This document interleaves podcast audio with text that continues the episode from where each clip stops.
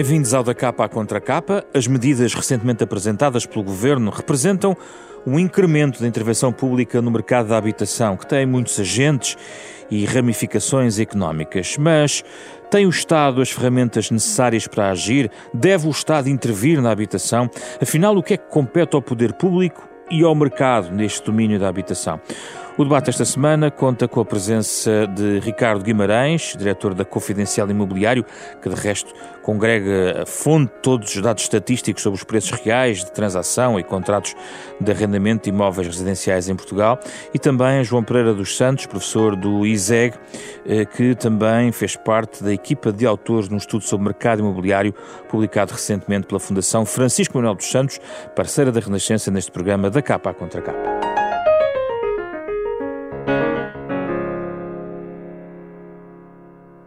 Obrigado pela vossa presença. Vamos, eh, obviamente, falar eh, sobre eh, aquilo que está a ser debatido em Portugal, que tem a ver com este pacote de medidas na área da habitação. Ainda assim, Ricardo Guimarães, qual é o problema do Estado intervir na habitação? Há algum problema com isso? Bem, eu acho que o Estado faz falta no mercado da habitação. Antes de mais, uh, permitam-me agradecer o convite, é um gosto estar aqui uh, neste programa. Um, e, enfim, na linha do que dizia, o Estado faz falta no mercado da habitação e é sabido que Portugal é um dos países, no contexto europeu, que tem uma menor oferta e um menor parque de casas públicas. Uh, o parque público de habitação é de facto muito pequeno por comparação com a realidade de, de, outros países, e isso faz falta até porque nós, quando falamos do problema da habitação, temos que segmentar em diferentes problemas relativamente distintos, todos convergem e todos coexistem, mas têm diferentes naturezas e têm diferentes perfis de, de resposta. E há certamente segmentos da população eh, enfim, naquele, os segmentos nos quais o problema da habitação é mais agudo, é grave e é, digamos, iminente, uh, nos quais faz falta uma oferta pública de habitação. Mas só para os menos favorecidos? Uh, eu diria em primeira instância, ou seja, nós temos que também priorizar aquilo que são os graus de, do, do, problema que temos. Nós, toda a gente tem um problema de habitação, no sentido em que poderá uh, desejar viver noutras circunstâncias melhores, etc. Mas uh, uma coisa diferente é falar de, não só de um problema de acesso, mas diria no limite da falta total de, acesso ao mercado de habitação. E aí faz falta o mercado público. Mas, o, mas no ponto de vista, eu diria que este, este ponto que estou a referir será do ponto de vista daquilo que é a maior emergência de resposta social. Mas o, o papel do mercado, o papel do Estado no, no mercado, também tem que ser um papel de geração das condições para que haja uma oferta mais ampla e mais diversificada que permita que as restantes camadas da população possam aceder à habitação em condições de normalidade. Qual é a sua opinião sobre isto, João Pereira dos Santos? Eh, eu concordo totalmente que o Estado tem que ter um, um maior papel na, na, habitação, principalmente aumentar a oferta pública, tudo isso. Mas, em, em primeiro lugar, eu penso que o Estado falha uh, muito na transmissão da informação para nós percebermos exatamente o que está a acontecer. Muitas vezes, para, para, para fazermos um, para, para receitarmos as melhor, o melhor, a melhor prescrição é importante percebermos o diagnóstico. E nós temos eh, nós sabemos muito pouco sobre, sobre os dados, eh, principalmente quando vamos desagregar ao nível das cidades e ao nível de freguesias, nós sabemos mesmo muito pouco. Uh, a Confidencial Imobiliária, aproveito que está aqui o seu Presidente, tem feito um trabalho muito meritório, no fundo, também a pressionar uh, as entidades públicas também a partilharem muito mais dados, mas eu não quero falar só sobre o Governo, sobre o IRU, mas as próprias câmaras municipais têm que fazer um maior esforço de partilharem a informação e, no fundo, de saberem e nos ajudarem a perceber melhor o que é que tem vindo a acontecer. Eu dou alguns exemplos. Nós sabemos muito pouco sobre. Nós sabemos muito sobre a capacidade, a capacidade dos alojamentos turísticos e do turismo, etc., mas sabemos muito pouco sobre dormidas. Nós sabemos esses, nós não sabemos se.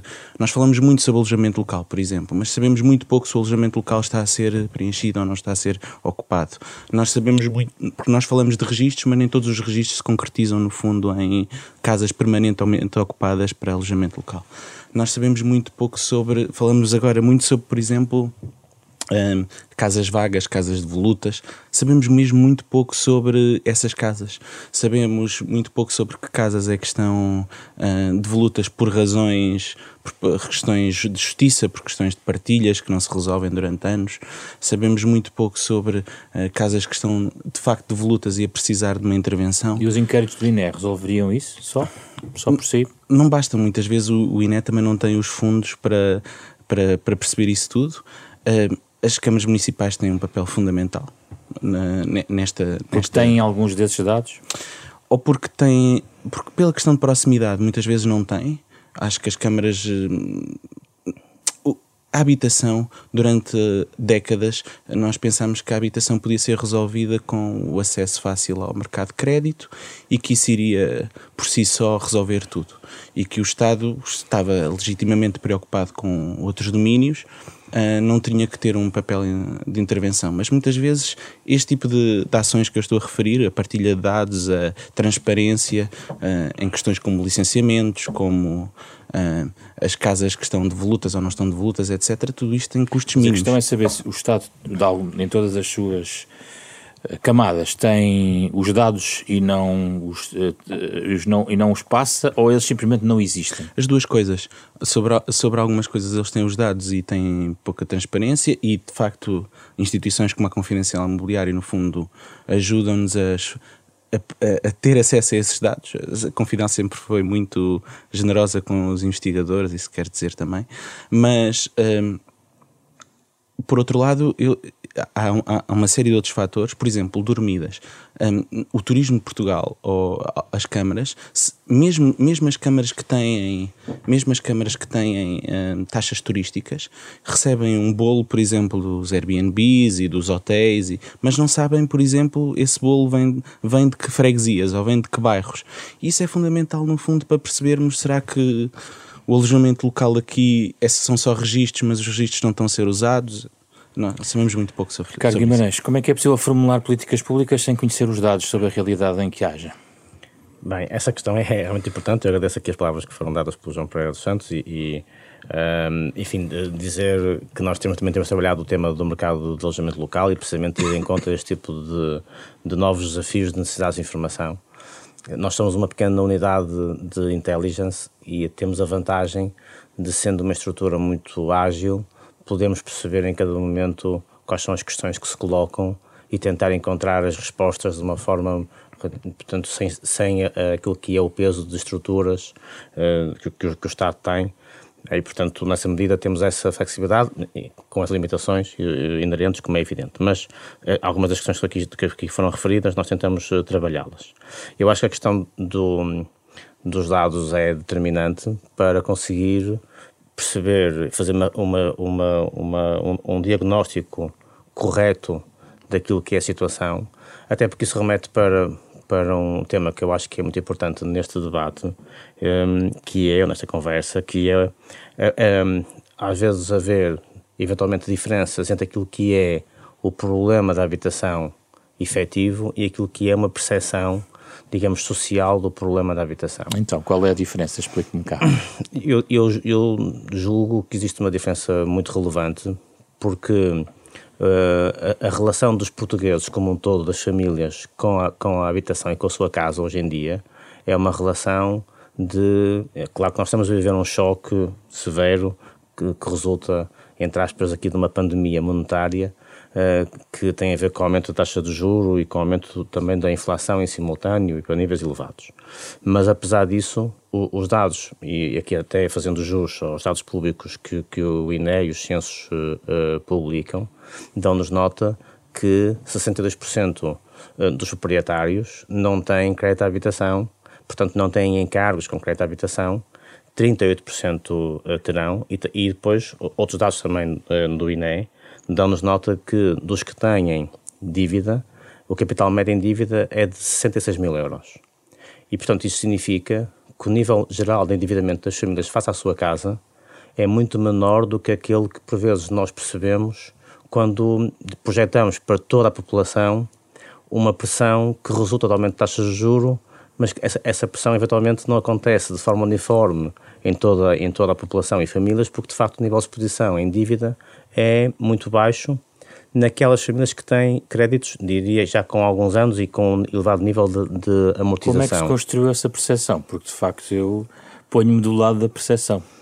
Eu compreendo, porque. Uh, e, e uh, eu também defendo que quando uma, uma percepção é bem acolhida pela população, ela tem que ter uma base de realidade, não é? Ou seja, se fosse uma coisa absolutamente descolada da realidade, essa percepção não passaria e não, e não colheria. E porquê é que eu julgo que existe essa, essa, essa generalização e uma forte sensibilidade ao problema da habitação? Porque ele afeta, ele existe, o problema, e afeta, eh, em especial, segmentos da população que são fundamentais. São, primeiro, os mais desfavorecidos, porque como é evidente, têm um rendimento limitado e para fazer face ao aumento de rendas ou aumento dos juros eh, é uma dificuldade muito efetiva. E depois os jovens. Os jovens são aqui o, o target que tem que estar no centro do debate do problema da habitação. Porque os jovens são aqueles que, nesta altura, Uh, primeiro, não beneficiaram da valorização das suas casas porque não as tinham. Quer dizer, qualquer. Eu pessoalmente tenho uma casa que já comprei há uns anos, ela valorizou nessa medida.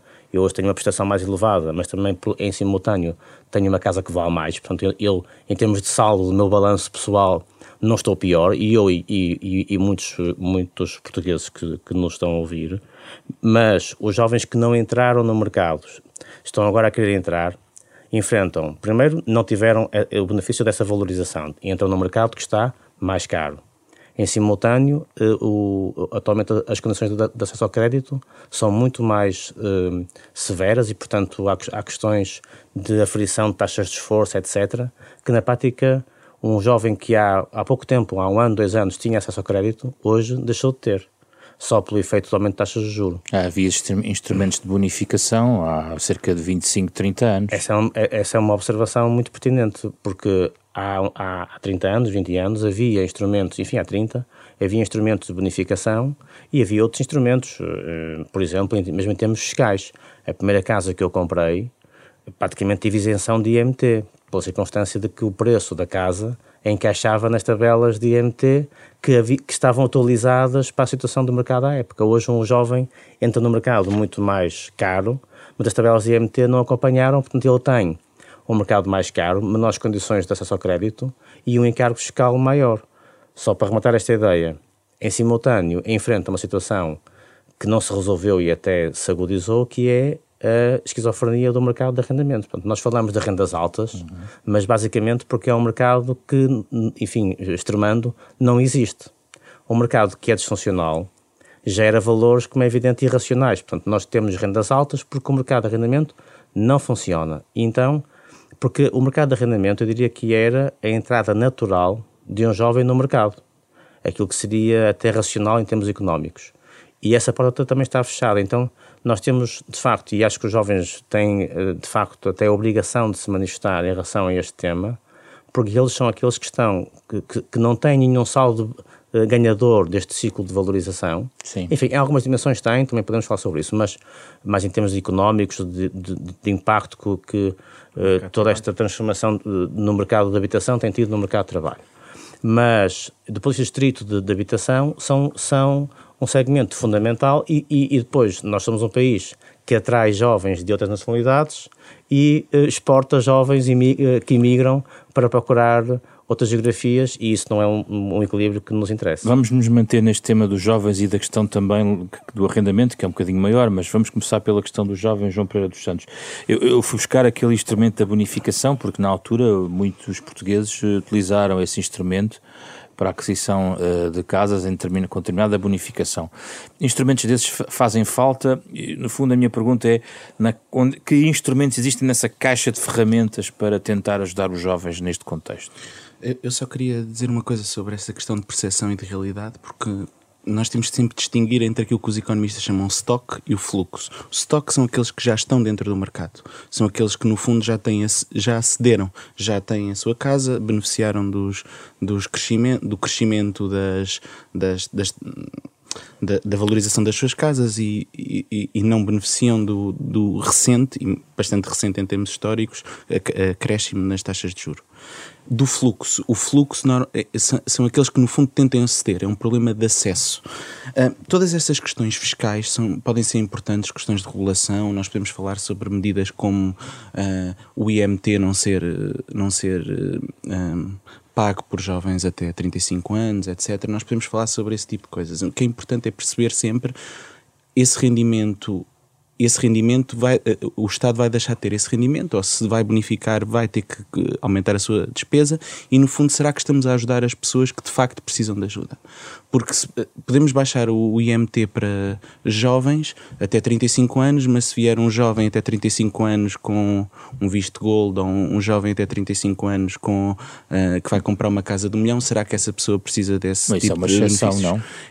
não sei, não, acho que é importante nós termos sempre em conta este tipo. No fundo, é, todas estas bonificações fiscais que toda a gente sempre, eh, eh, sempre no fundo, pede, são, nós temos que ter sempre muito, muito cientes a seguinte pergunta: será que estamos a ajudar as pessoas que realmente precisam? Será que são os melhores instrumentos para ajudar aqueles que precisam? E a experiência com as bonificações não mostrou isso? Não ajudou? Nós, já, nós o que vimos da, das recentes propostas de vários partidos para a habitação é que parece existir um cuidado, quer naquelas pessoas que estão no mercado de arrendamento, para, uh, no fundo, bonificar ou tentar suavizar algumas prestações, se elas, no fundo, passarem algumas taxas de esforço. Eu acho que esse tipo de medidas automáticas, pouco burocráticas, podem ser importantes. É preciso, no entanto, que sejam devidamente fiscalizadas.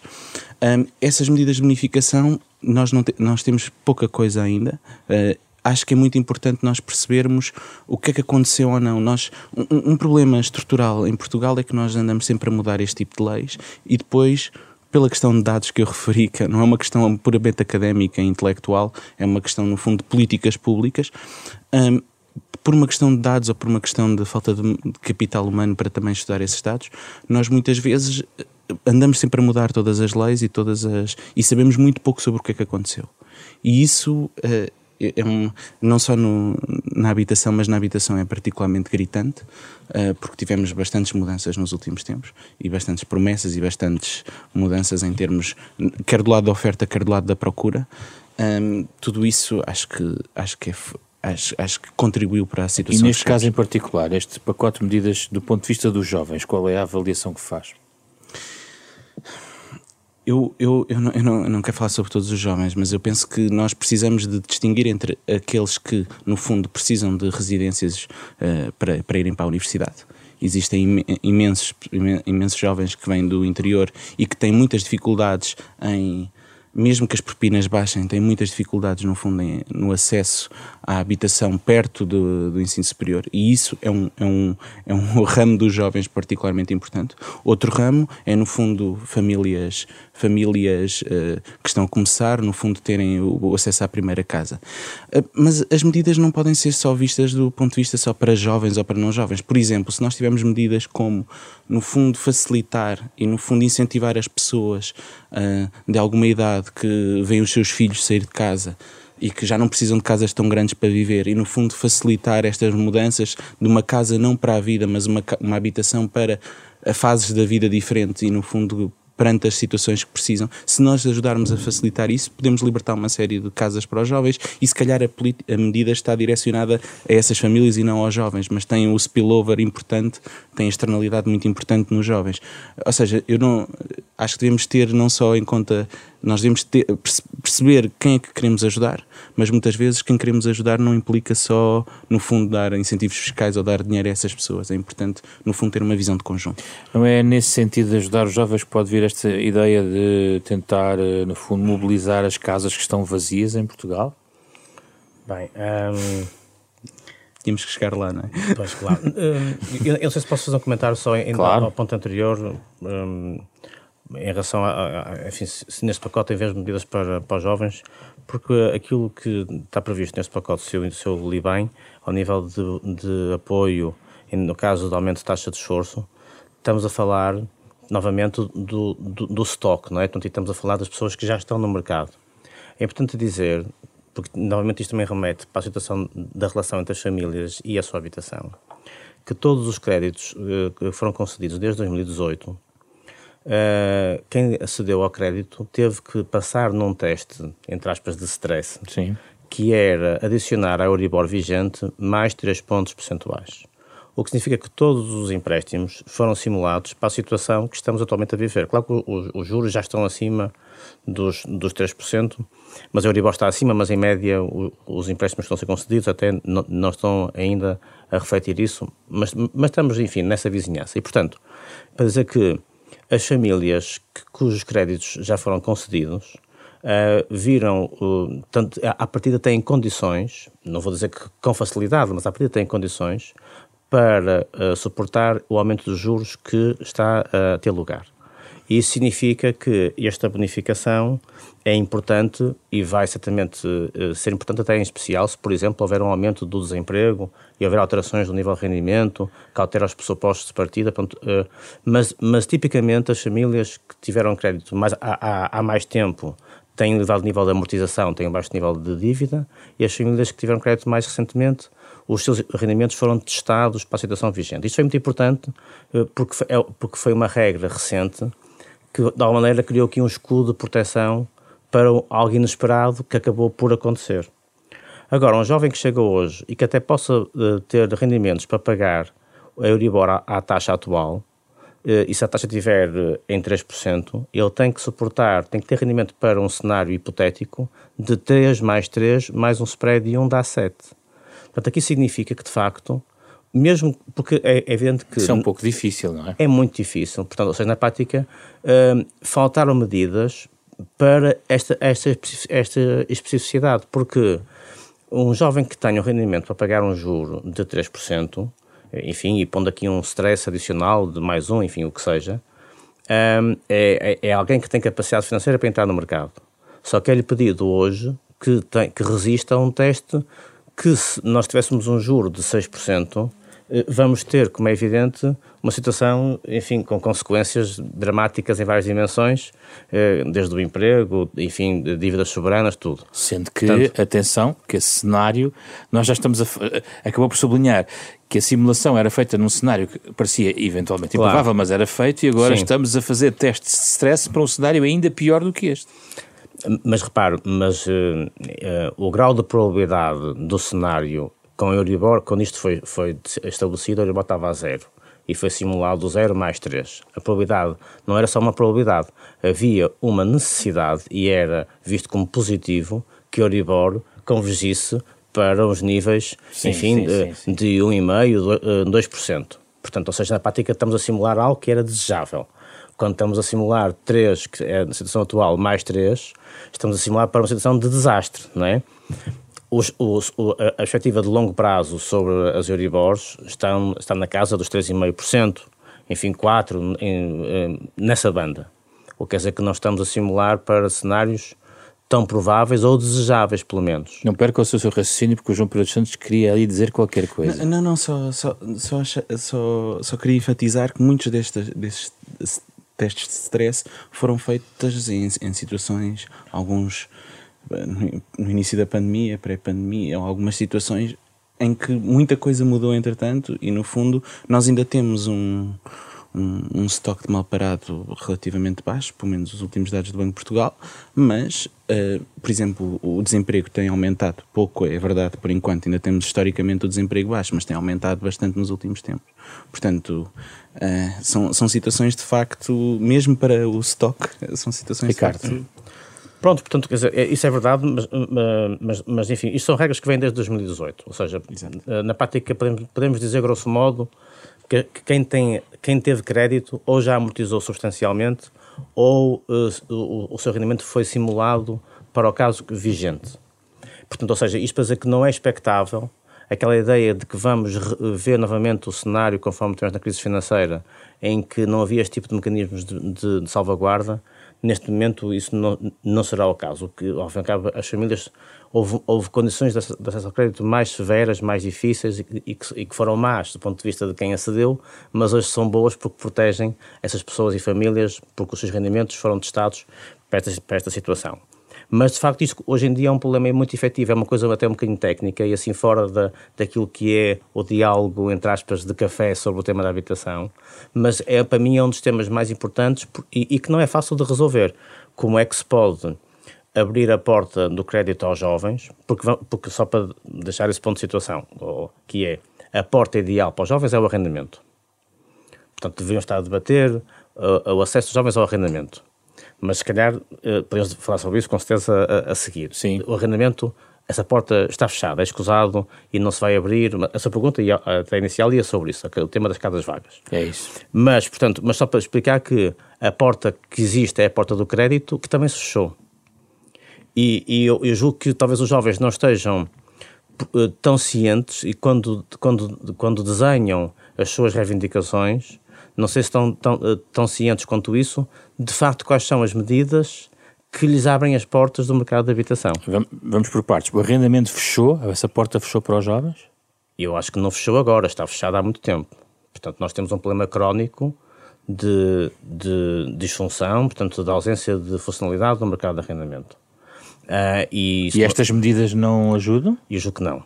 Essas medidas, do meu ponto de vista, vêm fechar, vêm trancar, porque estava fechada e agora foi trancada. trancada. Exatamente. Portanto, agora vai ser preciso trabalhar mais para, para destrancar e abrir. Uh, uh, uh, a visão sobre o parque vago, ou devoluto, vago, enfim, aqui é preciso Sim. trabalhar um bocadinho esses conceitos, mas não, não baralhando. Eu julgo que é um tema muito importante, porque é evidente que nós, nós temos muito mais casas do que famílias, mas também somos um país com, primeiro, com uma vocação turística, portanto, se todos os portugueses idealmente tivessem duas casas, uma de habitação permanente, outra de férias, tínhamos o dobro, sem que isso fosse, digamos, uma coisa negativa, era positiva, tínhamos todos poder para, financeiro para Há fazer 700 isso. mil casas vazias em Portugal. Essas casas vazias é preciso... Segundo o INE, não é? Segundo o INE. Essas casas vazias é preciso trabalhar os dados em relação à sua situação de degradação, em relação à sua geografia, por aí já estão relativamente trabalhados, é conhecida a sua situação geográfica, e depois perceber qual é que é a sua situação jurídica, porque, ou seja, há, é, é preciso ir pegando nesse não queria dizer melão, mas enfim, agora ocorreu-me, peço desculpa. Essa é uma expressão que já alguém usou. Pois, enfim, mas podemos usar, não, mas, mas, aqui, mas aqui parece que eu estou a tentar eh, dar outra conotação, mas enfim, uh, uh, pegar nesse queijo para, portanto, sair, uh, conseguir sair desse sítio, portanto, e, e, e partir o queijo em diferentes fatias. Em todo caso, imaginando que um terço dessas casas estavam de facto disponíveis para vir ao mercado e tinham condições de habitabilidade, não tinham nenhum ónus que, que, que, que, impedisse. Eram mais de 200 mil casas que nessa situação eram muito bem-vindas no, no mercado. E a questão que se coloca é, porquê é que elas estarão fora do mercado? Porque essa questão é muito importante ser, ser refletida, porque os proprietários que tenham casas nessa situação e que não, tenham, e que não estejam no mercado, quer dizer, estão a tomar uma, estão a tomar uma decisão à partida irracional do ponto de vista do seu próprio interesse, que é rentabilizar esses imóveis. A questão é que, de facto, o nível de incerteza, o nível de imprevisibilidade, o, hoje em dia, o ónus que um proprietário assume ao colocar a sua casa no mercado de arrendamento habitacional, ele, está conscientemente a colocar um ativo num tipo de uso que sabe que vai estar sujeito a um conjunto de requisitos que se ele tivesse a casa no tipo de, de uso ou nenhum, não está. E, portanto, na prática, o que, o que acontece? Nós temos uma tendência bem intencionada, mas perversa, que é de, para dinamizar o mercado de habitação, criar um conjunto de regras que, de tal maneira, geram ónus tão grandes que afastam a oferta. Portanto, eu não sou nada a favor, de, por, por de arrendamentos coercivos. De arrendamentos coercivos. Acho que isso, em situações extremas, em, casos extremos, como é evidente, soluções Isso é uma forma que, neste caso, o legislador, ou o Estado, ou digamos o Governo quis, eh, Sim. quis sinalizar para tentar colocar no mercado algumas dessas e casas. Eu não ponho em causa a boa-fé do, do programa, como é evidente, mas eu acho que não faz da forma acertada, porque a forma que era preciso era atrair, uma coisa é atrair os vagos, outra coisa é forçar os vagos. Porque se nós conseguimos, nós vamos conseguir converter essa, essa medida, julgo eu, há um consenso sobre isso, em termos efetivos num reduzido número de casos. Então, nós vamos colher muito mais os malefícios de uma quebra de relação de confiança entre o, o, os proprietários e o mercado do que os ganhos de, de, ter, de facto, uma injeção no mercado muito impactante. E a, e a questão é que, novamente, a sua pergunta de início tem o papel do Estado. Certo. O papel do Estado aqui é muito importante, porque, de facto, o Estado, da forma errática como tem feito intervenções no mercado de arrendamento, sempre no ponto de vista muito com a intenção da proteção do inquilino, ignora que quando uh, o foco está no inquilino, há um prejuízo para o inquilino. Hoje em dia os contratos de arrendamento tendem a ser de curta duração, porque os proprietários, só para, como, como, como premissa, os proprietários são pessoas comuns, que até são inquilinos, se calhar, ou são, enfim, são cidadãos comuns, portanto, estamos a falar de cidadãos comuns que fazem sua vida comum e que são nossos vizinhos e amigos, e, enfim, pronto, são pessoas comuns, tomam decisões racionais das pessoas comuns, não, não são pessoas maléficas e mal intencionadas, e até tem um, tem um problema que é o, o proprietário que tem uma casa que quer pôr no arrendamento, ao fim e ao cabo, ele é, está a prestar um serviço, não é? então tem um cliente que é o inquilino o racional, qualquer eu tenho uma empresa, os clientes para mim são o meu ativo, portanto, são quem eu quero preservar, cuidar e manter uma relação de longo prazo. Isso é aquilo que é natural. Quando há uma, uma perturbação nessa confiança, a reação instintiva é o proprietário também criar mecanismos de defesa, de defesa que se viram contra o inquilino. Deixa-me só dizer mais uma Sim. palavra, que é nós não temos um mercado de arrendamento institucional. Nós temos um mercado de arrendamento, lá está, de pessoas comuns que têm este tipo de mecanismos, porque uh, nós somos quase os únicos países na Europa que não têm investimento para arrendamento. E uh, expulsamos os investidores. E até achamos que investidores e arrendamento são coisas que não casam uma com a outra, quando pelo contrário. Os grandes investidores em mercado de arrendamento são fundos de pensões. Os fundos de pensões são, uh, são os aforradores que estão, por exemplo, se há um fundo de pensões de, de da banca ou de, de, de, vários setores, que estão, que, que, que, estão a fazer poupança e encontram no mercado de arrendamento habitacional o ativo ideal, porque é um ativo duradouro, gera um cash flow uh, muito estável, é o ideal para fundos de pensões. Portanto, quando nós pensamos, entre aspas, nos especuladores que atuam no mercado de arrendamento internacionalmente e nos fundos, aqueles que atuam e que têm peso são fundos de pensões, por exemplo. E, portanto, eh, nós temos que criar, só que, só que são muito exigentes, como é evidente, em termos das condições legislativas de estabilidade, previsibilidade, nem é tanto a questão fiscal, do benefício fiscal, é a previsibilidade e a estabilidade que permite que esse investimento seja feito. E já vou. Isso ainda vai a um outro tema que eu já lá vou. Arrendamento coercivo. Porque esses benefícios fiscais, no fundo, existem. Existem uma série de benefícios fiscais para fundos imobiliários. A questão é que muitas vezes todos esses fundos imobiliários e, uh, e uma série de outras políticas que foram tomadas nos últimos, nos últimos, na última década, no fundo o que fez foi eh, fazer com que todo o pouco mercado de licenciamento de, de construção que nós temos, todo o mercado de fosse, fosse direcionado por questões aspiracionais ou por outras questões, falando, podemos falar de vistos gold, de norma das digitais, etc., foi direcionada a um, a um ponto de vista muito mais rentável. Porque nós temos alguns fundos imobiliários para arrendamento. A questão é que muitas vezes um fundo imobiliário que chega a um país como Portugal, no fundo, se calhar pode olhar, vou construir para um, um segmento em que tem uma procura muito importante e que se calhar tem naturalmente outras capacidades de retorno que não tenho com um fundo direcionado a, a, a renda acessível, não é? Arrendamento coercivo, estávamos aqui a debater. Um, eu, no fundo, o que eu gostaria de dizer sobre isso é o seguinte: eu acho que essa medida, um, nós estamos a discutir quase um fé diver, porque essa medida não vai ser primeiro teve o condão de apagar uma série de outras medidas para o mercado de arrendamento e que nós não discutimos, como algumas bonificações nas rendas para quem tem taxas de juros elevadas, algumas. Uh, no fundo, o Estado, ser o Estado a tomar, a, a, a tomar as rédeas e a, tentar ajudar algumas falhas de mercado, no fundo, tomando o lugar do inquilino e resolvendo as situações com o inquilino, todas essas, todas essas situações, dependendo dos detalhes, podem ter ou não virtudes. Para Mas, si têm virtudes? Uh, dependendo dos detalhes, como disse.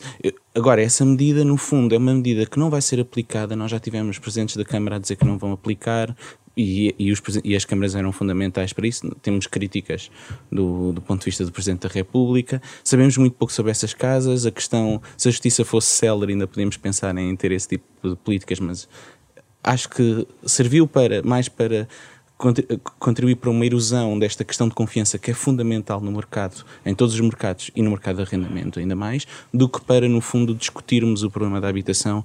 Ou seja, tem sido um, um de tal forma um, um tem estragado o debate. tem estragado o debate e tem contribuído muito. E é, uma, e, e é, algo que não vai acontecer muito. Então, em matéria de arrendamento, o que é que é, retirando essa matéria, o que é que era importante debater aqui? Nós, nós tivemos outra, outra, outra medida para o arrendamento, por exemplo, uh, proibir o arrendamento local. Com a, com a ideia de que, no fundo, as pessoas que depois vão ter, já não vão para arrendamento local, vão, no fundo, para arrendamento de longa duração. Nós observamos isso, eu tenho um estudo publicado com, com alguns economistas em que nós, no fundo, olhamos para o que é que aconteceu em Lisboa durante a pandemia, naqueles meses iniciais, e nós vemos que muitas das pessoas uh, saíram do mercado de, de curta duração e, e, tiveram e houve alguns incentivos para no fundo porem as suas casas no mercado de, de, de longa duração. Eu, eu, acho que é importante nós percebermos, será que as medidas como, por exemplo, proibir o, o, alojamento local, será que vão ajudar a esta questão do arrendamento? Eu tenho muitas dúvidas. Primeiro porque nós já tivemos, nós já tivemos algumas medidas de limitação do que é que são arrendamento local em algumas regiões de Lisboa e, e do Porto. Um, há um estudo, há um estudo que eu faço parte, está nesse livro da, da Fundação, Fundação. Um, em que nós encontramos um efeito, mas é um efeito pequeno. Uh, mas, mas precisamos de mais estudos para perceber o que é que aconteceu com as subsequentes. No fundo, eu acho que era importante. Nós mudamos, uh, quer no alojamento local, quer nos vistos gold, nós mudamos as regras e depois não percebemos o que é que aconteceu e vamos mudar outra vez. Portanto, eu acho que ainda não percebemos bem, pelo menos não conheço nenhum estudo ou nenhuma conclusões uh, sobre o que é que aconteceu quando, no Porto, quando, quando, quando quando procedemos a, este, essa limitação do número de acessos. E depois podemos, se calhar, optar. Uma proibição cega tem esse problema, tem de facto esse problema, é ser cega. Nós muitas vezes podíamos, no fundo, fazer como outras cidades fizeram. Uh, acho que o exemplo mais recente é na cidade de Lucerne, na Suíça, mas existem vários casos nos Estados Unidos, é muito comum, em que, no fundo, podemos limitar o alojamento local a alguns dias no ano, porque pode ser muito proveitoso para uma família, por exemplo, que tem um, uma casa e durante uma semana que vai de férias ou um fim de semana alargado, pôr a sua casa em, no alojamento local. Isso permite tirar permite tirar os turistas de, de, outras casas que no fundo estão só focadas em alojamento local e permite, tem uma série de ganhos de eficiência que eu acho que são, são muito importantes. Estão mais disponíveis na altura em que se calhar em alturas de pico, eh, de pico de procura, portanto todas essas medidas se calhar proibir é sempre demasiado fácil. Neste caso, o alojamento local foi um instrumento que foi criado exatamente para que muitas famílias, eventualmente até algumas até investiram uh, neste sentido. E agora há uma espécie de marcha atrás. Isso, do ponto de vista de política pública, não parece muito. Uh, enfim. É, é, o que estávamos a dizer. No fundo, nós uh, prometemos e as pessoas fizeram os seus próprios investimentos e as suas próprias decisões com base numa premissa que depois, um tempo. Isso quer dizer que houve alguma algum voluntarismo quando foi criado o alojamento local? Falta de regulação, falta de regulamentação? O que é que aconteceu? A regulamentação pode, no fundo, em algumas zonas de Lisboa, pode ter, sido, pode ter surgido demasiado tarde. Uh, existem bairros em Alfama, Misericórdia, etc., que, que mais de metade das casas são para alojamento local. Isso é tem, tem, tem, o próprio tem tem o problema, no fundo, ser também, também nocivo para a própria noção de alojamento local. A questão de se em 2030 se avaliar aquilo que vai acontecer, eu acho que as avaliações são sempre importantes. Tenho algumas dúvidas que, neste caso, como noutros, que o Estado tenha capacidade, tenha capital humano, tenha uh, dados, tenha capital humano para, no fundo, agora em 2030 vamos avaliar quais são os alojamentos locais que são merecedores de continuar ou não. Um, todo este, no pacote mais habitação nós olhamos para temos uma série de medidas em que estão focadas no papel central que o Iru vai ter. Uh, eu ainda ouvi muito pouco falar a presidente do Iru ou falar as pessoas do Iru a, a perceber se têm capacidade ou não para, para implementar tudo aquilo que está, que está, que está previsto se têm pessoas, no fundo, se têm pessoas, se têm coordenação com as câmaras para, para, implementar o que está preciso. Eu tenho muitas dúvidas. Nós, não, um, um, serviço como o IRU, ou uma direção como o IRU, tem, tem imensas dificuldades para fazer aquilo que já hoje faz. Ricardo Guimarães, em relação ao alojamento local, hum, gostava também de colocar a mesma questão, quer dizer, o que é que se passou em relação uh, a esta situação? Estamos a pagar o preço de alguma desregulação que aconteceu na cidade de Lisboa? É isso? Bem, uh, eu realmente uh, confesso que tenho aqui uma, dificuldade grande em perceber o que é que está, o que é que se pretende neste pacote mais habitação em relação ao, ao alojamento local. E eu gostava de recordar, se eu também a minha memória não, não, não me falhar, que quando o alojamento local, digamos, começou a instalar-se como uma indústria nos centros históricos, essas eram zonas de, de vazio urbano. Portanto, eram uma zona de, quase parecia que tínhamos tido aqui um, um problema também de, enfim, de, uma, de uma, uma, intervenção militar, não é? Portanto, de facto, hum, ou seja, nós hoje olhamos para os centros históricos como zonas de pressão urbanística, mas essa pressão urbanística, eu não, não sei se concordo que seja ela uh, uh, imputável ao alojamento local, porque o alojamento local veio ocupar um território que estava vazio. Se nós hoje pegássemos no alojamento local e disséssemos agora, as pessoas não podem estar aqui porque isto agora nós queremos fazer aqui habitação, tudo bem, estava vazio, estava vazio as pessoas vieram, mas agora queremos isto para a habitação. Pegamos no alojamento local e pomos numa freguesia qualquer. Não estamos livres neste raciocínio. Essa freguesia, precisando de investimento, vai ser regenerada, vai, vai ser atrativa. Amanhã alguém vai achar que é uma zona de pressão urbanística. E então vamos dizer alojamento local, agora pessoas estão aqui outra vez, mas por favor saiam, porque agora isto é atrativo, queremos cá as famílias. Ou seja, o alojamento local dizer, teve um papel muito importante na reabilitação uh, urbana e na regeneração de um território absolutamente decadente. Decadente em termos urbanos, económicos e sociais. Portanto, e o alojamento local, do ponto de vista da animação turística, de trazer pessoas em, em várias horas do dia e da noite, é, portanto, traz uma, uma segurança que a hotelaria não era capaz. No alojamento local foi muito importante, porque nós conseguimos muito rapidamente apanhar a boleia ou o comboio do turismo, que, como é evidente, não tínhamos apanhado se tivéssemos que ter desenvolvido operações de, de hotelaria para viabilizar, para viabilizar essa indústria. Porque o turismo hoje é um dos eixos fundamentais, pilares da nossa economia. Se nós, hum, qualquer medida para contrariar, porque diz que o turismo ocupa lugar, não queria uma economia tão assente no turismo, gostava que tivesse outras coisas o turismo vem financiar a economia para permitir fazer outras coisas. Não é preciso, não é preciso abafar o turismo para haver outras coisas, Sim. até pelo contrário. E eu gostava de dizer que nós, por exemplo, tivemos a capacidade de ter em Lisboa e vários anos a Web Summit. A Web Summit é algo extraordinário porque coloca Portugal, digamos, bem, bem posicionado naquilo que é a revolução uh, industrial atual, que é a revolução di digital. Então Portugal, aí já não é preciso ter petróleo ou ter, enfim, carvão, etc. Portanto, é, é capital humano. Se nós não tivéssemos feito esta reabilitação urbana, tornado as cidades atrativas, nós não atraíamos estes jovens. Hoje em dia, qualquer empresa multinacional, se perguntar aos seus quadros, se tiver que se deslocalizar, qual é que era o destino para onde avaliaria, avaliaria ir, Porto, Lisboa estão no top das alternativas. Mas o programa dos nómadas digitais é outra forma de mexer na política da habitação? Eu não, tô, eu nem estou a falar de nómadas digitais, porque aí tem muito a ver com a pandemia e estou a falar de políticas estruturadas, porque nós temos investido bastante, por exemplo, no Web Summit, e bem, para, para atrair indústrias que estão, indústrias de nova geração, que têm a ver com indústrias de, de tecnológicas. De, tecnológicas e isso acontece porque as cidades passaram a ser atrativas, em especial Lisboa e Porto. E isto, no ponto de vista, tem que ser também eh, eh, esse efeito imputável, essa externalidade positiva imputável, imputável ao alojamento local. Portanto, na prática. Mas cobram esta... uma renda que um local não consegue pagar.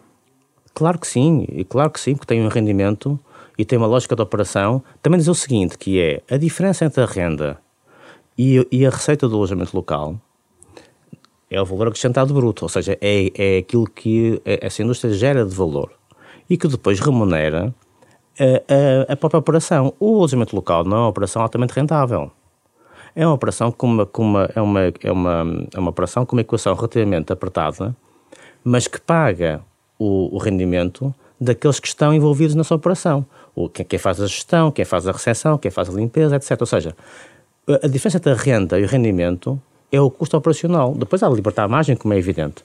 Mas na prática nós não podemos comparar o rendimento do alojamento local, o REVPAR, que é a métrica usada, com as rendas, porque quando eu faço arrendamento eu não tenho operação. E só depois de tirar o custo da operação é que eu posso fazer essa comparação. Então, para si não faz sentido fazer aquela transferência do alojamento local para outro tipo de arrendamento, forçar eh, essa, essa transição? Eu julgo que não, eu reparo, eu julgo que não, eu, eu, eu, vamos ver, e eu reconheço que o ideal, e para nós coletivamente é frustrante, que tínhamos os centros eh, degradados e ambicionávamos reabilitar e habitá-los, e enquanto estivemos nesta relação de reabilitação, arrendamento, habitação, não aconteceu nada. Ou seja, é um ideal absolutamente legítimo, mas que na prática não se realizou. E o que aconteceu foi que os centros foram se degradando. E, e houve aqui uma circunstância em que houve uma reforma da lei do arrendamento que coincidiu também temporalmente com outras revoluções, Airbnb, Ryanair, etc., que, que de repente uma porta abriu-se e foi essa indústria que também entrou. Mas, de facto, essa indústria tem, esse, tem essa prerrogativa de ter feito a reabilitação dos centros.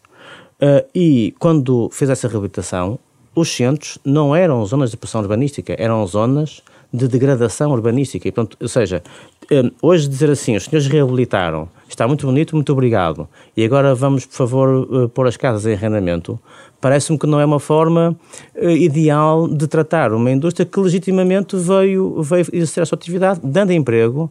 Nós fizemos esse trabalho, aliás, também só mais um comentário, nós fizemos esse trabalho também para a Câmara de Lisboa, uh, e de facto a percentagem de alojamentos locais detido por particulares que têm uma, duas, três unidades é enorme. Ou seja, esta ideia, por exemplo, esta ideia que é um mito, de que há fundos de investimento no, no alojamento local, há zero. O número de fundos de investimento em alojamento local é zero. Eh, portanto, porquê? Porque são operações, claro, pode haver um fundo pequeno, uma coisa, mas fundos institucionais, eh, de facto, eh, não estão neste mercado. Esta é uma economia familiar, hum.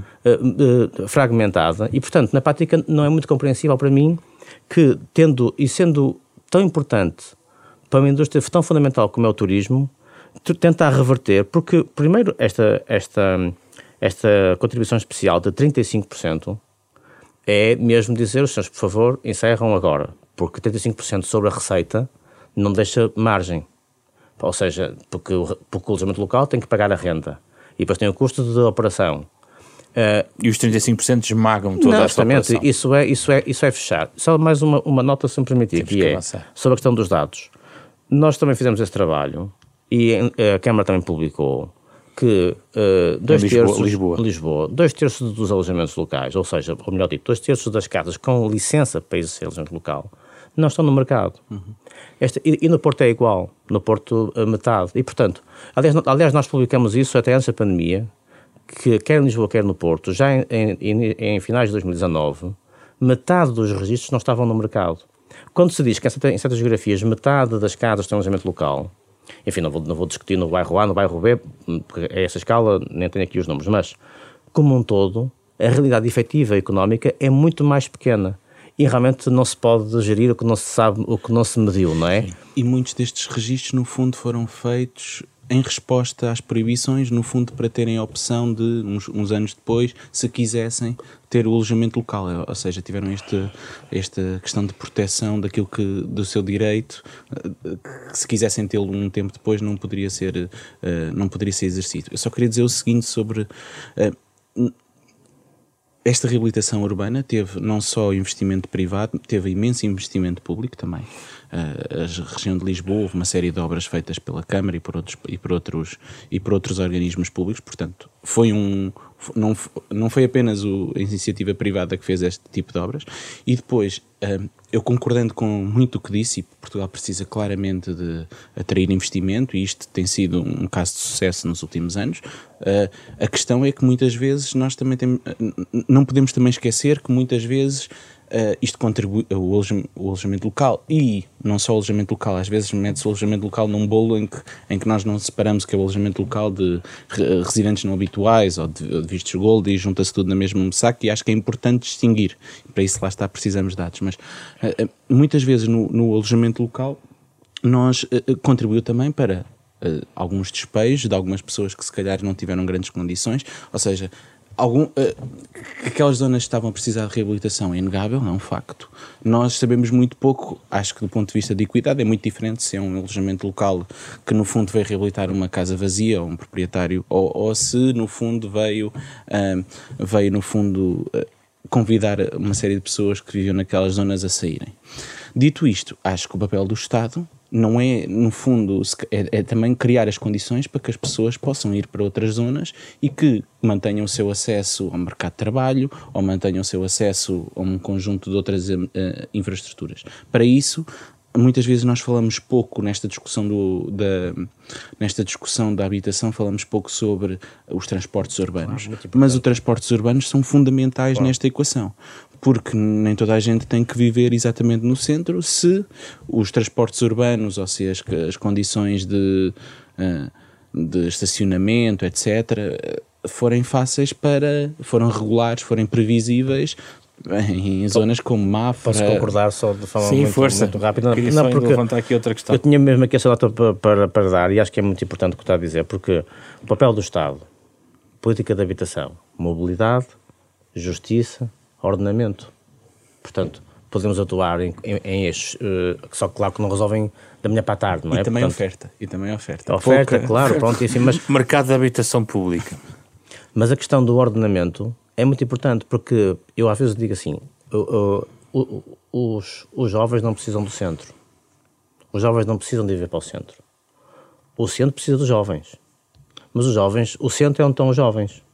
Portanto, se nós tivermos um território, nós temos um problema no território que é uma grande heterogeneidade, sítios ótimos e sítios péssimos. E isto gera esta pressão. Todos queremos ver onde, onde é ótimo e fugimos onde é péssimo. Nós temos que também pegar no território e torná-lo mais homogéneo, mais atrativo, mais, mais equitativo, mais integrado e, portanto, isso significa criar alternativas que desdramatizam um bocadinho este tema de não haver habitação aqui, ali ou acolá e podemos dar a cada território o uso que naturalmente ele por si mesmo, digamos, procura. Porque nós, nós podemos querer o que quisermos, mas os turistas, obviamente, vão preferir sempre estar no centro do que estar numa, numa, numa geografia ou uma freguesia mais periférica. E tem que aumentar o Estado, 2% de habitação pública apenas, penso que está abaixo da, das estatísticas europeias, isso também é essencial. Não, não é baixo, é muito abaixo das estatísticas europeias. Se compararmos com países como a Holanda, etc., estamos, estamos muito abaixo da média, mas por larga escala. E dizer o seguinte: se fizermos tudo aquilo que está previsto para os próximos anos, Uh, se o PRR funcionar em todas as câmaras municipais, se conseguirem, no fundo, uh, se conseguirem, no fundo, executar tudo aquilo que estava previsto e que foi previsto, quero relembrar, num período uh, muito inicial da pandemia ou num período de meio da pandemia em que não tínhamos inflação de custos de, de materiais, etc., ou que essa inflação ainda era, ainda era bastante baixa. Nós, uh, se, mesmo que tudo aquilo que, mesmo que, se tudo aquilo que foi feito uh, conseguir ser feito, que eu acho que é uma hipótese remota, uh, remota uh, com estes aumentos desses custos e com o tempo que nós temos para executar. O PRR foi feito com regras apertadíssimas e com um tempo limite para que. Ou seja, eu tenho, eu tenho a certeza que câmaras como a Câmara de Lisboa têm uma certa capacidade, mas outras câmaras que, estão, que têm, previsi, têm previstas uma série de obras vão ter muita dificuldade com os aumentos de custos. Mas mesmo que tudo isso seja feito, e não é só PRR, mas também Orçamento de Estado. Não, a, a, ideia é passarmos de 2% para 5%.